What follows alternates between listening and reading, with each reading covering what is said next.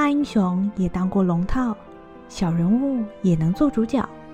每周五晚上，让我们一起来听听三国那些人说说他们的故事吧。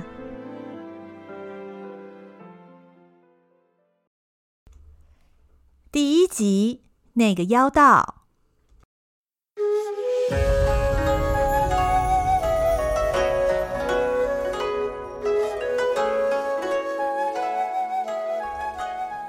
话说，自古以来，天下大事，分久必合，合久必分。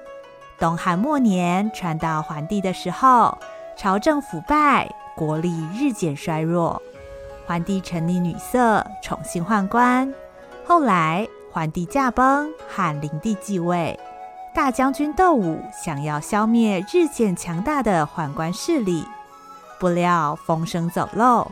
反而被宦官所杀。从此以后，朝中大权被宦官玩弄于股掌之间。有反对他们的人，大多都被他们害死。哎呦，他们的势力真的太大了，从宫里到宫外都有他们的人呐。你知道他们有多狠吗？之前那个上奏章反对他们的谢郎中啊，被赶出朝廷以后又被抓起来，我亲眼看到了。他们把他活活打死之后，扔到粪坑里呀、啊。其中以张让为首、最有势力的十位宦官，被称为十常侍。尤其是张让，汉灵帝对他的尊敬，就像看待亲生父亲一样。嗯，张让就像我的爸爸，赵忠就像我的妈妈。上朝有事问他们就对了。我跟你讲，我上一任皇帝啊，根本什么都没教我就挂了，还好有张让、赵忠在呀、啊。他们对我最忠心了，一堆乱党勾结在一起，想要搞事情。凡是说朝廷坏话的，就是乱党想要夺权，一定要在问题发生以前就先把他干掉，这就是权力呀！啊，嗯，你说有人是在报告地方上的问题啊？哪有那么多问题？解决提出问题的人就好了嘛。由于汉灵帝喜好玩乐，不但对人民课征重税、修筑宫殿。又把许多政事交给张让和赵忠等人决定。张让等人顺水推舟，不让地方政府将人民生活困苦的消息传到中央，借机会搜刮钱财，中饱私囊。世道啊，就是这么乱，一不小心就会丢了性命。这些个文武官员本来就看不起咱宦官。总是想除掉咱们，你说咱们人微言轻，能怎么办呢？当然就是要往皇上身边蹭啊！凡是有皇上帮咱们做主，才不会随便就给人家干掉。你说为什么要当宦官？咱家以前日子苦着呢，小时候家里穷啊。要不是自己切了再去人家家里做工挣钱，没钱疏通的话，进宫哪有咱的份儿啊？你瞧瞧，我现在可不只是个宦官，咱家现在是天子的爹啊！我进宫是为了过好日子，有钱当然要往兜里揣呀。就算张让等人得到一人之下、万人之上的权力。但是并没有从此就过着高枕无忧的日子。一向无雨的苍天，就像发怒一样，不停地降下各种灾害：大雨、冰雹、地震、海啸。大家的生活越来越难过，加上朝廷的横征暴敛，百姓们苦不堪言，饥寒交迫的生活不但流离失所。可怕的疾病也开始流行，那个场景就像地狱一样。看什么？有钱没有？只有烂命一条。哎呀，甭看了，别说米糠了，连树皮都啃完喽。隔壁的老李，前阵子还把自己的孩子给吃了。你。瞧你吓的，这有什么呀？反正也养不活啊，没病死已经谢天谢地了，难道还得饿死不成啊？天灾之后，紧接着就是人祸。由于灾病横行，饥荒不断，有的人铤而走险，沦落成为盗贼；有的人和地方豪强组成自己的势力，对于朝廷的不满，变化成一次又一次的造反和叛乱，规模越来越大。虽然大部分都被朝廷所平定，但这只是表面上而已，民怨悄悄的。已经扩张到无法阻止的地步。燎原的大火只需要一点火星，就在大家都不知道的时候，点燃乱世的人悄悄地登场了。年轻人，看你唯我朝天鼓，眼中有灵光，你是天上星宿转世啊！哎，别急着走嘛，考试考不上不是问题。还有更大的使命等着你呢，哎，我这里啊有个东西，我觉得超适合你啊。那我这三本天书叫做《太平要术》，有了这个呀，你之后就发达了。诶，看你的样子是不相信我。那么问你，你有没有梦想啊？如果你当一个小官的话，什么时候才能存够钱去实现你的梦想啊？不要再犹豫啦！如果不是看你有慧根，我干嘛花时间跟你分享这个呀？这个打扮奇特、自称南华老仙的奇怪老人，半路拦下了一个没考上科举的落第秀才，送给他三本天书之后就消失了。秀才半信半疑，照着南华老仙的天书所记载的内容练了起来。后来，奇妙的事情发生了，是真的啦！我跟你说，真的下雨了。那个师傅来我们村子以后啊，往天上挥了挥手啊，马上雨水就哗啦哗啦降下来了呢。还有还有啊，我儿子之前得瘟疫，差一点就没有命了。多亏师傅赐给我们符水，我儿子的病啊，就真的好了呢。是啊，是啊。那个符水我喝了之后，明显的高了，人也壮了，自信心又回到了我身边。呃，感恩师傅，赞叹师傅啊！什么？你也要找师傅啊？我跟你说，你从这里往南走个五里路，就会看到一间庙宇，外边插着旗子，写着“太平教”，师傅就在那里帮人指点迷津。哎，你去的时候别忘记跟师傅说是村口的阿天介绍的呀。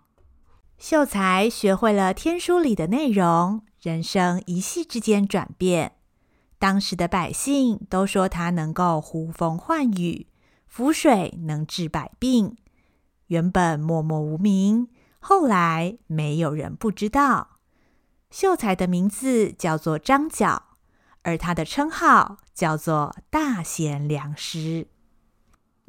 说真的，我从来就没有想过后来我会出来搞这个。家里三个兄弟啊，就属我最会念书了。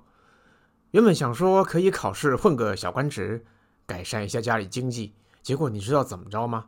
我十年寒窗啊，根本就没有什么用。那些官职啊，都被那些有钱人买去了。我一个庄稼人家，连鸡蛋都买不起，哪有钱买官呢？哎，后来遇到个老头儿，送我这三本天书，还说我一定会发达。呃，我就想啊，反正是死马当活马医吧啊，哎。没想到那书里的内容还真是挺管用的哦。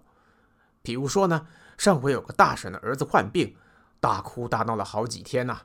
我用书里面讲的一种东西叫做朱砂的，写成符咒给他化水吞了。哎，没想到可真灵验。他的儿子喝下去之后呢，当天晚上就睡得着了，隔天起来呀，有精神，活蹦乱跳。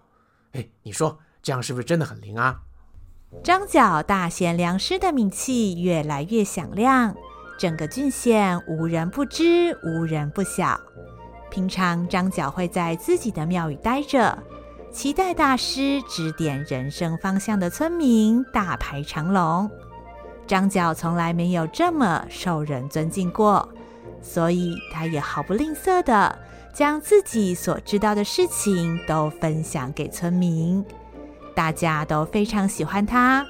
有时候张角走在路上，会有人跑过来送给他一把小麦，或是有人送来自己缝制的衣服。哦，我印象很深刻的，有一次我要去庙里上工的时候，有个孩子远远地向我跑过来，扯住我的袖子，两只眼睛呢水汪汪地看着我，我还以为啊他想跟我要点吃的，我就问他说：“孩子啊，怎么回事？是不是肚子饿了？”结果他拿个东西向我手里一塞，喊了声：“这个送给你。”转个身一溜烟就跑了。我仔细一看，是一朵黄色的小花，害得我都不好意思了。在那个时候，我就下定决心，我要让这个孩子跟这个村子都过上好日子。就这样，虽然日子依然过得清苦，但是村民们仿佛看到黑暗中的一道曙光。从张角来了以后，巨鹿郡似乎变得更快乐、更有信心，而张角也重新找到了人生目标。一切看起来是如此的顺利，但是很快的，张角就发现了事情并不是这么单纯。问题根本就不只是天灾，是人祸啊！我浮水治病治得再多。遇到大旱或水灾导致五谷欠收的时候，如果官府不开仓派粮来纾困的话，没有病死也要饿死啊！什么？你真以为我能呼风唤雨啊？我只是会看气象变化，教大家什么时候耕作而已呀、啊！我又不是神仙。朝廷不理会地方百姓，虽然天灾造成收获不好，依然要地方政府向人民收取税赋。也没有安排赈灾措施，种种恶劣的行径让张角看在眼里，记在心里。隔壁村有个卖菜的叫阿三，我很喜欢吃他种的萝卜，又大又甜呐、可惜现在没机会了，因为他死了。为什么？因为他交不出税金呢，政府要抢他的收成。他不愿意就跟官兵打起来，结果被人家打死了。那时候我就想，如果官府有派粮来帮咱们呢？如果换个人来做，阿三是不是就不会死啊？除了我以外，谁会关心我们这些老百姓呢？那是不是换我来做，这个村子不？这个天下就会得救呢？知道必须进入朝廷，进入权力中心，才能够改变现况的张角，开始运用自己的能力，想要另辟蹊径，在朝廷当官。不过，要当的不是一般的地方小官，要当的是可以扭转乾坤、真正呼风唤雨的大官。大贤良师要来拯救苍生了。从那一天起，信徒争相走告，扩张太平教的名气和势力。他们高喊：“苍天已死，黄天当立；岁在甲子，天下大吉。”从清幽徐记，以至金阳兖豫八州，都有太平教的信众。张角在民间的影响力大大震动了朝廷。哼，那个张角是什么来头啊？不过就是个江湖郎中啊。我听说他在民间都在帮人家治病，劝人向善。太守跟我说，他劝退了好多贼寇，要他们不要反抗政府。我本来、啊，还要太守好好嘉奖他呢。哎，之前还一直送钱来拜托我们在朝廷里面让他谋个一官半职。我本来想啊，呵呵，这小子不过如此，就只是贪图功名。咦，结果没想到他聚集了几十万信众，还好他手下有人来通风报信。不然的话呀，咱家还一直被他蒙在鼓里。如果不趁现在除掉他，再让他准备个几年呢，我看他呀就要杀进朝廷来了呀。因为手下的信徒走漏了风声，张角想要透过民间影响力，同时干预朝政的计划宣告失败。汉灵帝派人杀了张角和朝廷的联络人，跟这件事有关的人也通通被逮捕处死。张角的处境越来越危险了。各位乡亲父老，很感谢大家陪张角度过一段这么快乐的时光，但是很遗憾，张角辜负大家的期待，没有办法去当个好官来救大家，现在还被朝廷误认是反贼，很快就要派人来杀我。跟各位相逢自是有缘。我不希望大家受我连累，快快回家收拾细软逃命去吧。以后啊，不要再跟人家提到太平教了。大师，你说的是什么话？没有你在，你你叫我们怎么活啊？是啊，大师，你不走，我们也不走。是啊，是啊，我们不走，我们不走。哼，官兵算什么呀？难道光脚的会怕穿鞋的？大师别怕。我们都支持你，大不了我们一起搞个大的，不能坐以待毙呀！对，对，对，不能坐以待毙。乡亲们，我们不能就这样放弃，我们要起来反抗，让朝廷听见我们的声音。我们老百姓不是好欺负的，我们不是好欺负的，没错，我们不是好欺负的。在信众的支持之下，张角带领两个弟弟组织反抗势力，星夜举兵，人人头裹黄金，号称正义之师。四方百姓纷纷响应，官兵听到黄巾军来了，个个闻风丧胆。如此巨大的暴乱，朝廷终于不能不管了。汉灵帝派遣大将军何进。整肃朝廷军队，中郎将卢植等人各引精兵，分头准备讨伐黄巾军。哼，我才不怕官兵呢！杀了一个我，还有千千万万个我。大师跟我们说过，只要大家在一起，就没有做不到的事情。怎么样？你要不要也加入我们黄巾军啊？我跟你说，我们一定行的。大师会呼风唤雨哦，他会法术的呀。朝廷军队兵强马壮，而且都是经历过沙场作战的正规士兵。由一般农民和普通百姓组成的黄巾军，虽然人数众多、声势浩大，但是都没有受过真正的军事训练，而且缺乏组织。遇上了政府军队，就形同一盘散沙，很快就遭到击溃。不久，各地都传出了败报，张角的两个弟弟也遭到斩杀，黄巾军树倒猢狲散，仅仅在不到一年之间的时间就被朝廷所镇压了。唉，想不到会要跟军队硬碰硬啊，都还没准备好就要开打了。其实朝廷想除掉我，只是一个借口罢了。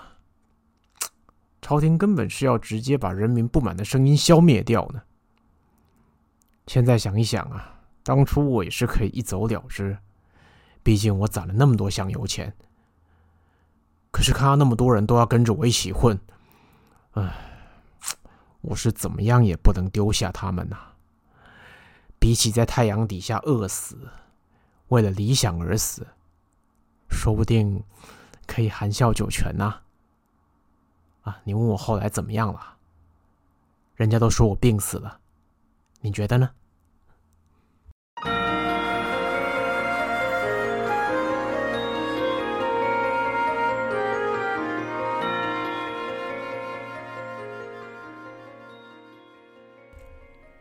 太平教引起的黄巾之乱，在官军的强力镇压之下，终于告一段落。然而，张角的陨落并不代表事情的结束，而是揭开了乱世的序幕。天下大事，分久必合，合久必分呐、下一集，那个魔王